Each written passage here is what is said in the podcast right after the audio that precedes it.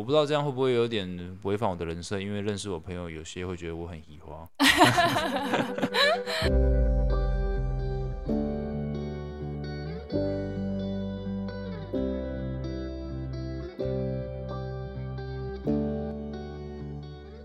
Hello，大家好，欢迎来到艾米之音。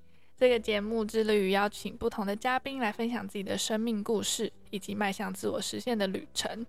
那今天邀请到大家最熟悉的嘉宾室友 Ian，跟我一起聊聊这个主题。其实他现在应该非常的紧张，因为他完全不知道今天的主题是什么。但是其实我自己超级兴奋的，因为我今天想要找他聊关于幸福的这个话题。那他除了是我的伴侣，也可以说是我现阶段最好的朋友。也希望待会可以顺利的录完这一集。那我们就先请他跟大家打个招呼，自我介绍一下吧。Hello，大家好，我是 Ian。好，那我直接开门见山，直接问你一个问题哦。你觉得你现在生活的总体幸福值是多少？就是一分一到十分。我觉得蛮高的，应该有九分哦。这么高？嗯，我觉得一个部分原因是我蛮容易自我催眠的，就是我觉得我已 经做的不错了。嗯，对。然后，当然还是会有一些追求或者想要的东西。不过我自己觉得，想要的东西是努力就可以得到的话，我就会把它当做是已经得到了。所以，嗯，这是一个目标。对，所以总体来说，我觉得会蛮高的。没有没有满分的原因，就是因为人总是有追求嘛。嗯，OK，好，那我也说一下我我自己是觉得大概蛮高的，但我可能就是给的八点五分这样子。OK，好，那我先跟大家分享为什么会想要录这一集。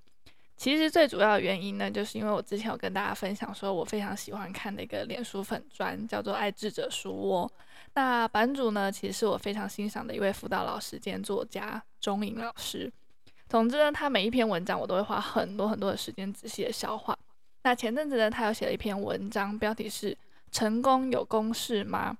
好，那直接先跟大家说答案，钟颖老师是认为是没有的。所以那时候大家就非常的绝望，就是他成功居然没有公式。不过过几天呢，他又写了一篇文章，叫做《幸福有公式吗》。这次的结果呢，让大家觉得非常开心，因为他觉得说幸福其实是有公式的。接着呢，老师就分享了几个可以提升幸福感的原因。那大家就可以先按暂停，问问看自己说，现在幸福值满分是十分的话，你是几分？那刚刚我跟伊言都有先分享自己的嘛。那打完分数的之后呢，你也可以想想看，说，诶，是什么样子的原因影响到你的？幸福感。那待会呢，我也会分享我的。好，那你刚刚有说你是九分嘛？那你觉得最主要关键原因有哪些？我听过一句话，但我忘记是从哪里来的。反正就是他是说，幸福的家庭，嗯，其实他的模样都差不多，嗯，但是悲惨的故事有各种不同的样子，嗯，所以其实就是呼应到你刚刚说的。幸福可能真的是有一个公式，嗯，然后之前大家有没有看那个 YouTuber 老高，他也有分享一本书，是蛮久以前的一个美国作家写的，但他是在写说什么样是一个成功的人生，嗯，那里面其实就有讲到说一个人成功，他有很多的面向，那基本上都包含大家想得到的家庭、娱乐、财富。健康，嗯，所以它其实就是回归到所谓的幸福的程度。对我来说，最大的也就是这几几个要素嘛，嗯，就是我家庭，包含我的父母、我的兄弟姐妹，他们现在都健康，然后有自己的生活，嗯，然后人际关系啊，虽然我没有，我自认为我是没有很复杂的社交，但是我最亲近的身边的人。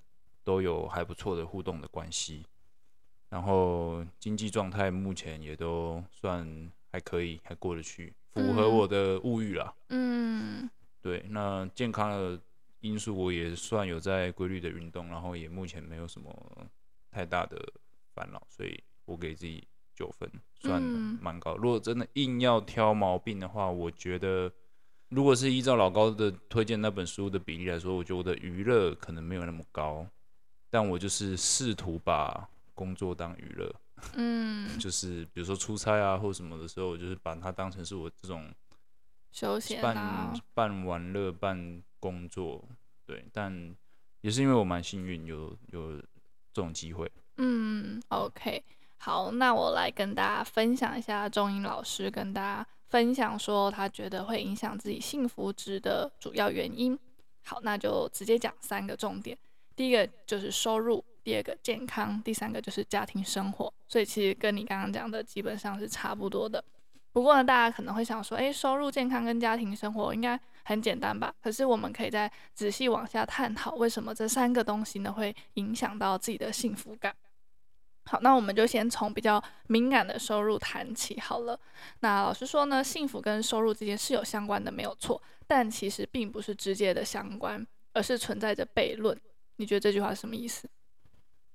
其实他的意思就是说，大家通常都会觉得收入越高，幸福指数越高嘛。嗯。那悖论的意思就是，有时候收入越高，幸福指数不一定是越高。嗯。我觉得大家应该也很常听到类似的研究或者是学说说法。不过我觉得这其实蛮简单可以理解，因为当一个人收入高到一定的程度的时候，表示他他做的事情。可能真的很重要，或者是他是创业家，他要负担，他有责任去照顾别人的的工作，嗯，他要去养别人的家庭，他要提供就业机会，所以他是有一定程度的责任跟压力在的。对，就是到那个超级高的收入的那种程度的时候，也许他已经不是在为自己工作了，他是为了一个、嗯、一个公司，或者是他是为了一个。把公司举例为大家庭的话，他是在照顾好几十个家庭的那种感觉。嗯，对，okay. 那就会很很很容易有压力嘛。嗯，对。那再来就是，其实我觉得钱多到一定程度的话，他会没有感觉吧。嗯，就是一，我觉得因为大家可能我们的听众没有那种亿万富翁，或者是有，那请来联络我们。但是我我我可以，我就假设说我自己的话啦，你一个月假设有一亿的收入，我还真的不知道怎么花。那很多人说哦，你可以买房啊，买什么？那每个月买房很累，而且再来就是你就会思考很多事情嘛，然后别人看待你的眼光什么什么都就会都会不一样，对，所以事情就变得不单纯。我觉得应该是类似这种想法了。嗯，没错。老师他的意思就是说，其实赚就是像你说的，赚的越多不代表越幸福。如果说收入越高，他幸福指数就越高的话，那你们可以看看战后的美国啊，到改革开放之后的中国都是一样的。那这边呢，我们可以来想想看一个问题哦。如果今天有两份薪水，一份薪水是年薪十万美元，第二份薪水是年薪五万美元，你要选哪一个？这应该很简单。就是第一个嘛，就是越多越好嘛。嗯、OK，好，那第二题呢？第二题是 A 薪水十万美元，但是同期毕业生的薪水是二十万美元，跟薪水是五万美元，但是跟你同期毕业生的薪水是二点五万美元。那现在可能就会开始犹豫了，对吧？嗯，这就是绝对价值跟相对价值。嗯，对，你算领钱比较多，但比你旁边的人少。对，没错。你领的钱实际上比较少，但比你旁边人都还要多。嗯，我觉得这答案没有很一定啊。其实觉得我以我来讲，我可能还是会选比较多的。嗯，我可以给大家另外一个例子，比如说拿美国来讲好了，美国的平均收入比台湾还要高嘛。嗯，那你希望去美国做一份工作，他可能假设两百五十万年薪台币。嗯，但是你旁边的美国人都领三百五十万。嗯，你想要去美国工作拿两百五十万台币的薪水，还是你想要留在台湾领一百万台币？但是你旁比旁边的人，比如说平均年薪是六十万还要高，我想会有不同的答案。嗯，不一定大家都想留在台湾，有些人会想要去美国。当然，我觉得背后的原因可能很多，把美国换成菲律宾，嗯，但是薪水一样，也许答案会不同。但是我的意思就是说，就不一定了。对，当然就是这边老师也是觉得说，就是三分之二的人可能他就会犹豫了这样子。那这边呢，他其实想要带出来就是说，其实我们对于自身的收入的满意度呢，其实取决于他人的收入的。也就是说，我们总是希望说自己赚的可以比别人还要多。那这边他讲的其实就是比较这个概念。也就是说，其实幸福的关键很多时候是在于社会比较。我们对于个人的收入感受啊，取决于我的收入与他的收入的相比。而且我觉得，就像你刚刚说的，你收入越高的时候，你可能需要承担的责任也越高。那我觉得，除了你的责任以外，我觉得你欲望也会跟着提高。嗯，所以这边就是出现了悖论这个地方。好，那第二个呢，就是讲身体健康跟家庭生活，我觉得蛮有趣的。就是身体健康，那当然就是我觉得毋庸置疑啦。如果你没有一个健康的身体的话，其实你再多钱你都不会快乐。那最后一个就是家庭生活，跟你刚刚讲的是一样的。可是其实这边他讲的比较像是拥有伴侣，而不是婚姻这件事情。因为其实真正带来幸福感的其实是伴侣的陪伴，或者是支持，甚至是性关系。不过呢，老师有特别强调说，单身者也不见得就会比较不幸福，毕竟很多事情都是有例外。那你觉得这个三个点是你同意的吗？我同意啊。我反而觉得这三个点算是。基本条件，嗯，应该说是幸福的基本。你你想要幸福，你这三个点必须要满足。简单来说，就是你要有钱，嗯，你要有健康，嗯，你要有好的伴侣，你的伴侣，嗯。但我也觉得，如果你有这三个的话，也只是可以算得上幸福。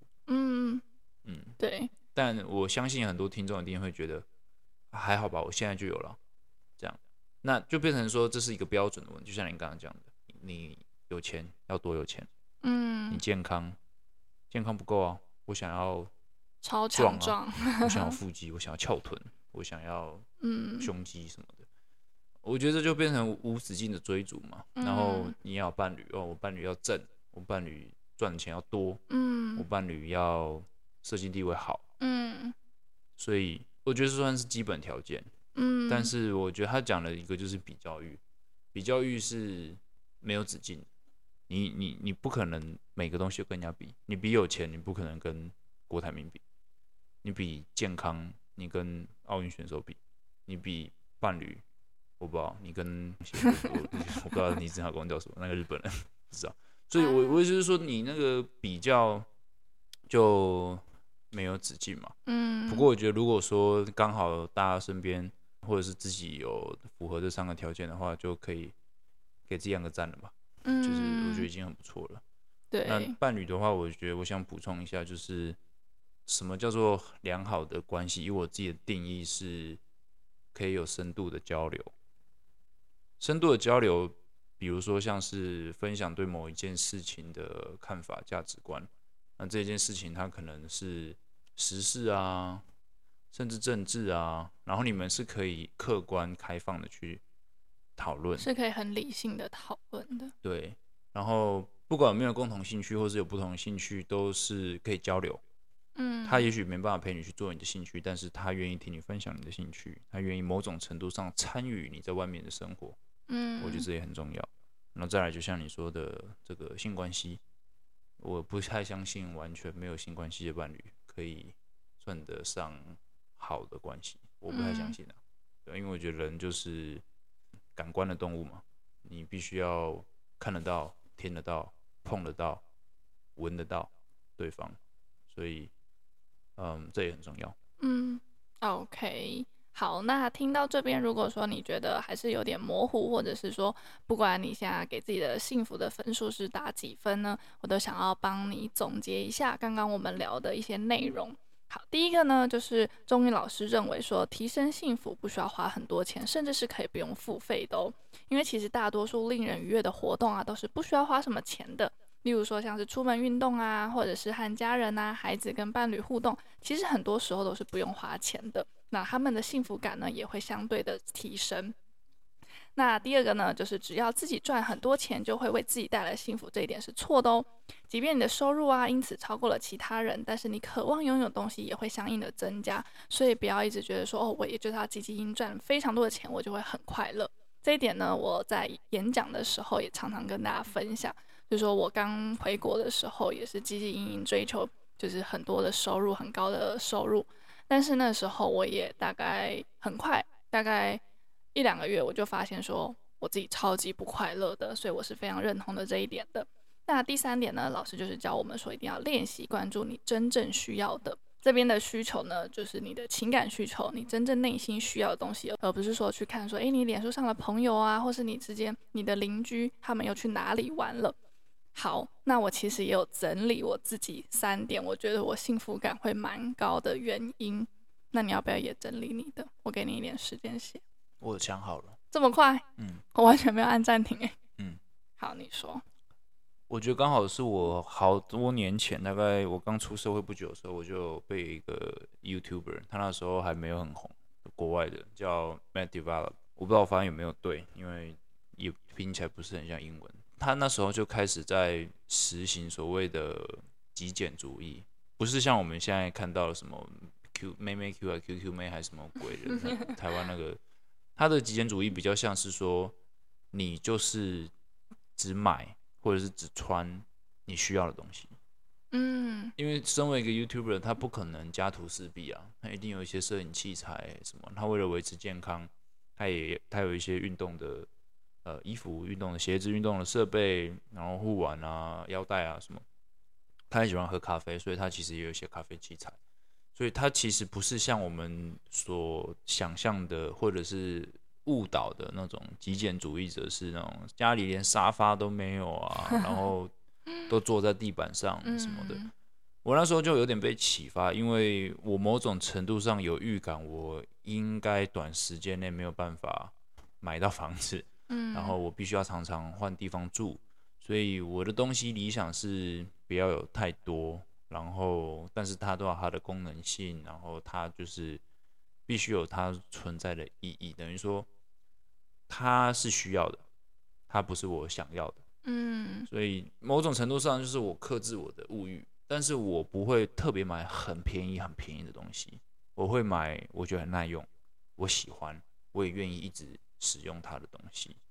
我不知道这样会不会有点违反我的人设，因为认识我朋友有些会觉得我很喜欢。但是其实我买东西的时候，就是我要我我其实会真的很喜欢我才会买，我不会就是啊这东西好可爱我就买了，嗯，不会冲动购物啦。我几乎很少冲，我就我就是都会想很久，我想要一个东西，我会一直去想，我一个礼拜我觉得很久。啊，真的吗？我我可以让观众下面留言，你你想要一个东西，你会想多久就买？我的话，我差不多都会想一个礼拜。当然，如果你说这个东西很便宜，或者是比如说一个一件衣服、一件外套，我一个衣服外套，我其实也会想很久。我很少一直，因为你衣服外套都很贵。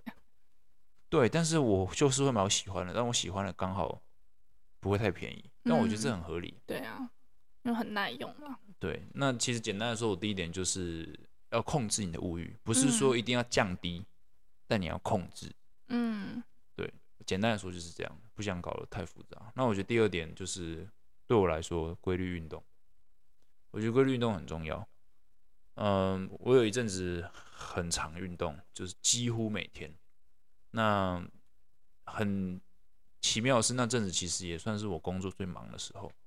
但就是反而那种工作越忙，你越需要一点调剂，你会需要去流汗，你会需要去让你的肌肉运动。不管什么运动都好，反正我觉得要找到一个动态的兴趣。所以那种慢跑还不行哦。慢跑可以啊，但是你不能说我跑五分钟、十分钟就是慢跑。OK。它它有一个运动的效果。嗯。因为这有科学嘛，运动会产生多巴胺啊，那你的你会觉得愉悦啊，你会释放压力啊，它会降低你的皮质醇，会让你的压力比较低，然后会让你觉得开心。所以我觉得这是蛮重要的。运动有很多好处啦，就分享两个最重要的。第一个最重要的是提升你的肌肉的力量，让你比较不容易肌肉萎缩，然后比较不容易摔倒，比较容易维持平衡感，然后当然长得比较好看，提升自信，这是也是很重要一点。然后另外一个很重要的点就是，其实运动可以让你的这个呃活动度、柔软度变得很好，比较好，至少不会变差。这其实，在现在社会，我觉得是很重要，因为大家平常坐在椅子上，然后你的柔软度变差，你的骨头僵硬，你会很容易这里痛那里酸，你会容易闪到腰。反正这是我觉得运动很重要的地方。然后我觉得第三点是要定期或者是刻意的去跟伴侣安排有品质的相处时间。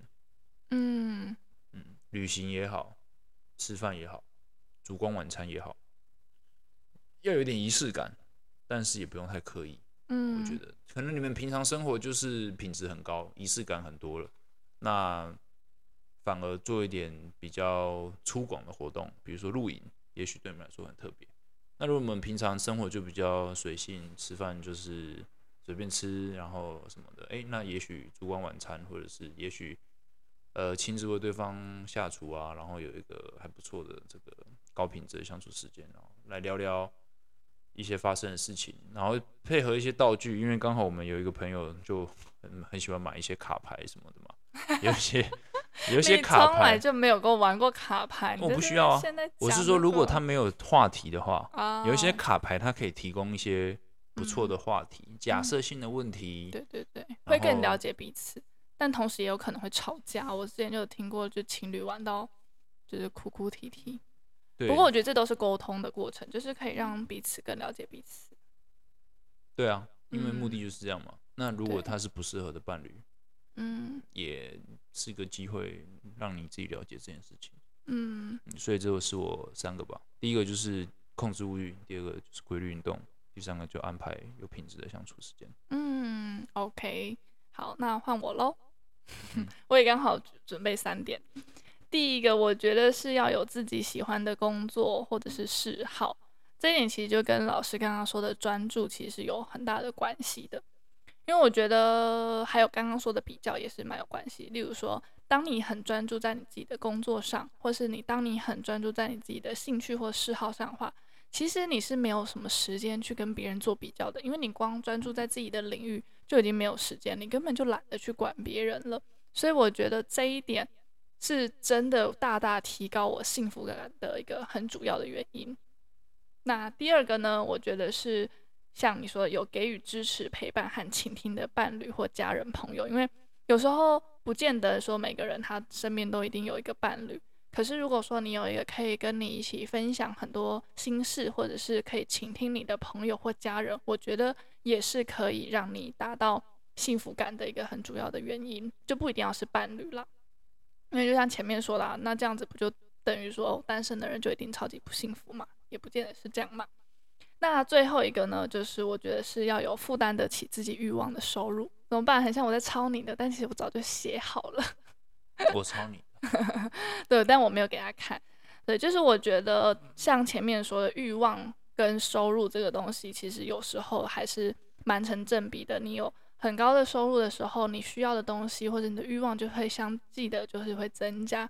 可是一定要控制你的欲望呢，一定要是你负担得起的东西，那你就不会想要买什么，或者是你就会觉得永远追不到那个数字，然后你就会被这个东西压着跑，然后有一天你就会压垮自己了。所以我觉得这三点也是我的重点整理。嗯，我觉得第一点其实你的第一点其实是最难的。真的吗？嗯，找到自己喜欢做的事情，然后不要跟人家比较，因为我觉得。你一旦踏入职场，你就会遇到所谓的同业或是同事。嗯，你就算很喜欢，假设我真的，假设我是汽车销售员，我很喜欢卖车，你还是会被拿出来跟人家比较。即使你很认真的卖自己的车，你一个月卖出十台，哇，很棒。有人卖十五台，你还是会觉得哇，有人卖十五台耶。也许你会很敬佩他，也许你会嫉妒，也许你会这样。所以我我我觉得找到自己喜欢的工作这件事情是很棒，就是它是一个我觉得算可遇不可求。嗯，对，但比较是必然，你自己不想比，都会有人帮你比。是啊，所以我觉得这个时候你就要拿出你的信心跟你对于你这个工作或者嗜好的热情，然后找到你在这个工作跟这个热情上面的价值。像现在做英文教学人这么多。我绝对不会是那个最优秀的人。对，所以我想讲的就是这个。嗯，我想讲的是说，比较是必然。嗯，所以不要害怕比较。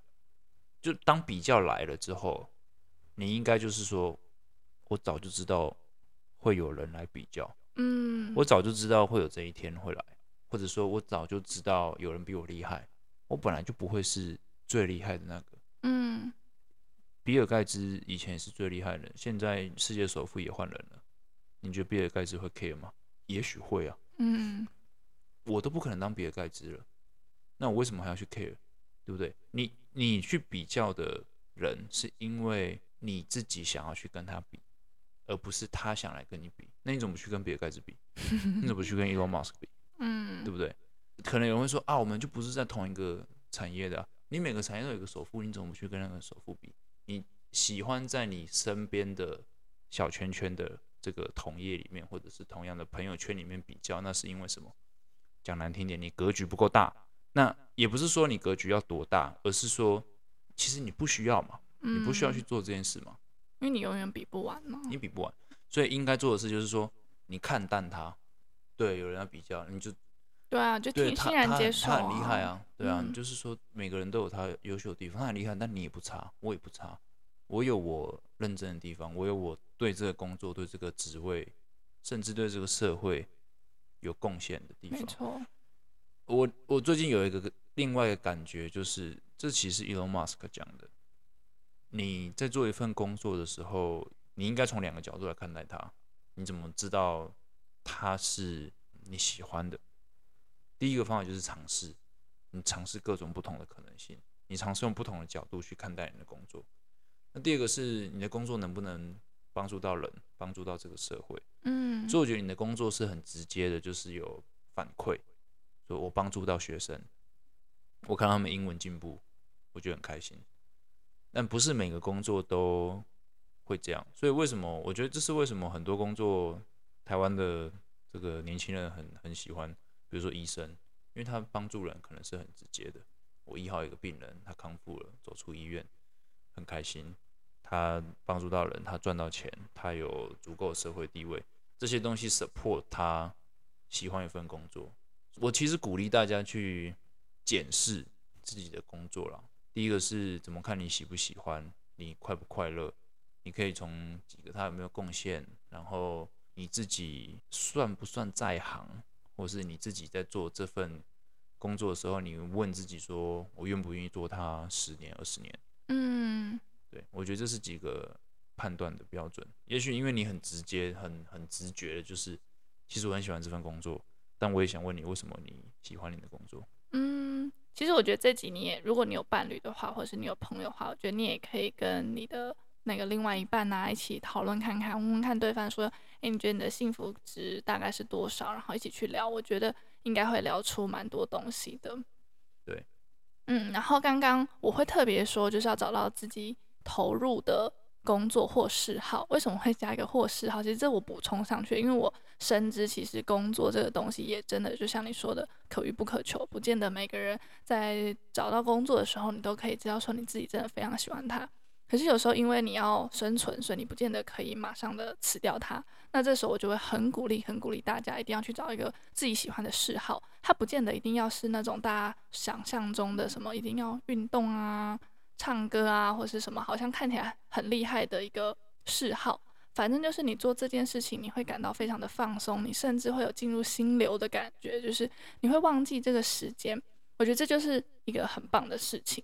例如说，我有个朋友，他就是很喜欢、很喜欢做手作，他做手账呢，就是可以达到四个小时。那他渐渐的就把这个东西原本的嗜好渐渐发展成他的专业了。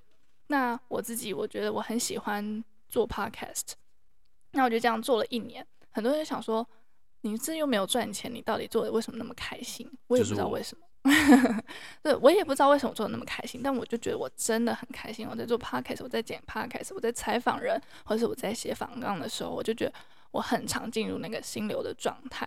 所以就算我的工作被比较，但是我有一个我觉得很有价值的一个嗜好，那我就会有更有自信，那我的幸福感也就可以提升很多。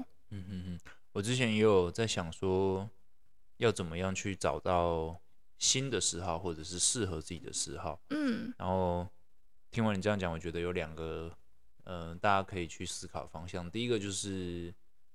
嗯，如果你想做副业的话，你想做什么行业？然后你往这个方向去培养嗜好。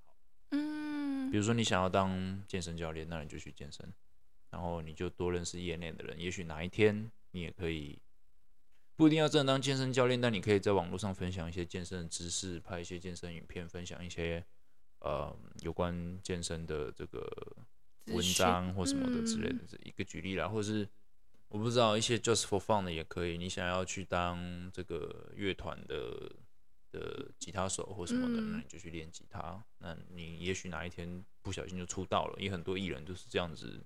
兴趣完成本业，呃，这是一种啊，就是往副业的方向讲话，你你擅长什么，刚好你也喜欢，这是很棒。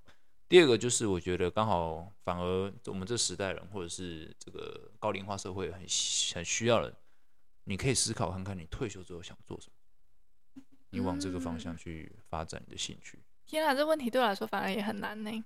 你退休之后，你希望你可以做什么？或者你可以想象一下，退休之后你想过上什么样子的生活？你没有本业了嘛，对吧？嗯。那假设你你不需要赚钱，你没有什么经济压力，这是最好的状况。那假如说你退休之后还要工作，那其实也不算退休了。嗯。对啊。那你假设你一天二十四小时扣掉吃饭睡觉打哈哈十二小时，剩下十二小时你要做什么？对吧？你不能、嗯、你不能期待你儿子女儿生孙子给你照顾吧？这个靠别人的事情不能期待嘛，所以你就自己可以自己想想看。我有时候也会想说，我当然觉得说啊，如果我有这个运动的习惯，我一天可以运动两个小时，但还有十个小时，那我要做什么？对，蛮有趣的，没有没有答案嘛？对啊，对啊，嗯。呃，像日本，他已经很早进入高龄化社会了，很多六十岁以后的老人家还是都出来为社会有一份贡献，但他们可能做的是当初自己年轻时候的兴趣，比如说我看到很多老人家就出来开餐厅，或是出来呃卖一些茶饮、卖咖啡，因为这不是很需要劳力的工作，嗯，但是他需要一些技术，他需要一些经验，他甚至需要一些资本。嗯啊、呃，我觉得这是我自己会想的啦，我自己会想的方向。如果我现在要发展兴趣的话，我第一个可能就会想说，哎、欸，它有没有可能变副业？它有没有附加价值？第二就是，哎、欸，我这个兴趣可不可以做很久？我一直做到退休之后还可以做，那就很棒。嗯、我不会到退休之后突然啊，我不知道我要做什么，其实很可怕。对啊，那我们节目呢要进入尾声了，你有没有最后想要帮我们总结的呢？觉得追寻幸福。在每个社会有不同的定义。那我觉得在台湾，大家最容易感觉到其实是经济的压力。至少我觉得在我们这个年纪的人来说，嗯，进入三十之后会面临更多压力。我觉得二十几岁大家就只有比较，然后刚从学校毕业，大家都差不多，我跟我同学都差不多。然后过了二十五岁之后，发现哇，有人混的比较好。有人混的比较差，有人薪水很高，有人薪水还是刚跟出社会的时候差不多。嗯，所以那时候就会开始有比较感。到三十岁的时候，你会发现，哇，有同学妈小孩都五岁了，然后有人还是单身，然后甚至已经开始进入一些面临生离死别的一些挑战。然后有人爸妈年纪大了，开始要照顾家里，有人开始扛起经济的支柱。三十岁之后，情况变得复杂起来。像我现在工作的。地方同事来自不同文化背景，然后每个人家庭有不同的状况，你就常常会听到。而且我们算是一个比较呃开明的团队，所以我们都会知道，我们都会很坦诚的分享说啊，我今天家里有什么事，我可能晚个几分钟，或者是什么事情我晚点再做，或是可以调整时间什么的，你就可以感觉到每个人在不同的生命阶段有不同的课题，然后有不同的挑战。有些人照顾小孩什么什么之类的。三十岁之后会开始面临这些问题，然后我觉得在这边首当其冲的就是经济压力嘛。嗯，那这种东西说什么都没有办法让其他人来帮你嘛，就是只能自己想想办法去做。所以我觉得台湾有一些好处啦，就是其实真的物价不算太高。嗯，然后社会福利我觉得也还算可以，剩下的就是把自己照顾好，嗯，然后真心对待身边的人，对，我觉得这是一个嗯台湾社会的优势，我觉得就是讲回去之后，就是经济压力比较大嘛，绝对是没有解法嘛。然后大家都希望可以，呃，想办法想办法支撑。但就像你讲的，呃，不妨也可以从一些低成本的兴趣开始培养。然后另外一个我鼓励的就是可以多接触国外的资讯，英文的、日文的、韩文的。有时候看看别人在做什么，也许会有一些其他的想法。然后有一些新的资讯，然后或是，也许你在做的事情在台湾很很常见，但是其实在国外没有那么常见，诶，就是一个新的机会。对啊，对啊，嗯，有机会的话走走看看，然后多跟不同人交流，我觉得都是所谓的这个自我成长。对啊，或是培养好的人际关系。嗯，没错。好，那就非常感谢大家听到这边。我再大概的帮大家总结一下，我们认为呢，提高自己幸福值的一些原因。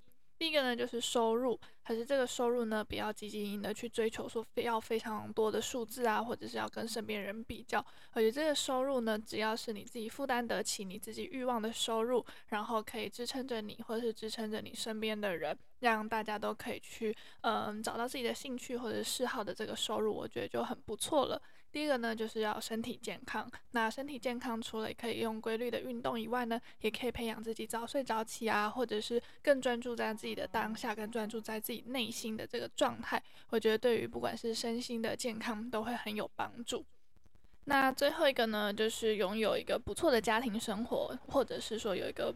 支撑着你，或是给予你支持和陪伴的一个另外一半的关系。那这个部分呢，其实还是看大家。如果说你本身觉得单身就是一个很舒服的状态，其实这个部分也是很因人而异的。那最后呢，就真的很感谢大家可以收听到这边。希望听完的你们呢，都可以有更多的启发，然后希望你们的幸福值啊，也都可以一直不断的提升。那如果说你想要跟我一起稳定的学习跟稳定的成长的话呢，也非常欢迎你可以加入我的 VIP 群组。这个群组呢，是只有我的艾米之音的忠实听众，或者是我的历届学生才可以加入的一个群组。那在这里面呢，大家都可以交流自己的兴趣，交流英文学习、职业发展，或是其他自我成长的议题。如果你喜欢自己的分享的话呢，也不要吝啬帮我五星好评加留言，或是分享出去，让更多人听见。那我也会把我的资讯，还有如何加入 VIP 群组的规则呢，都留在资讯栏，欢迎大家点进去看看。那艾米之音，我们下集再见喽，拜拜。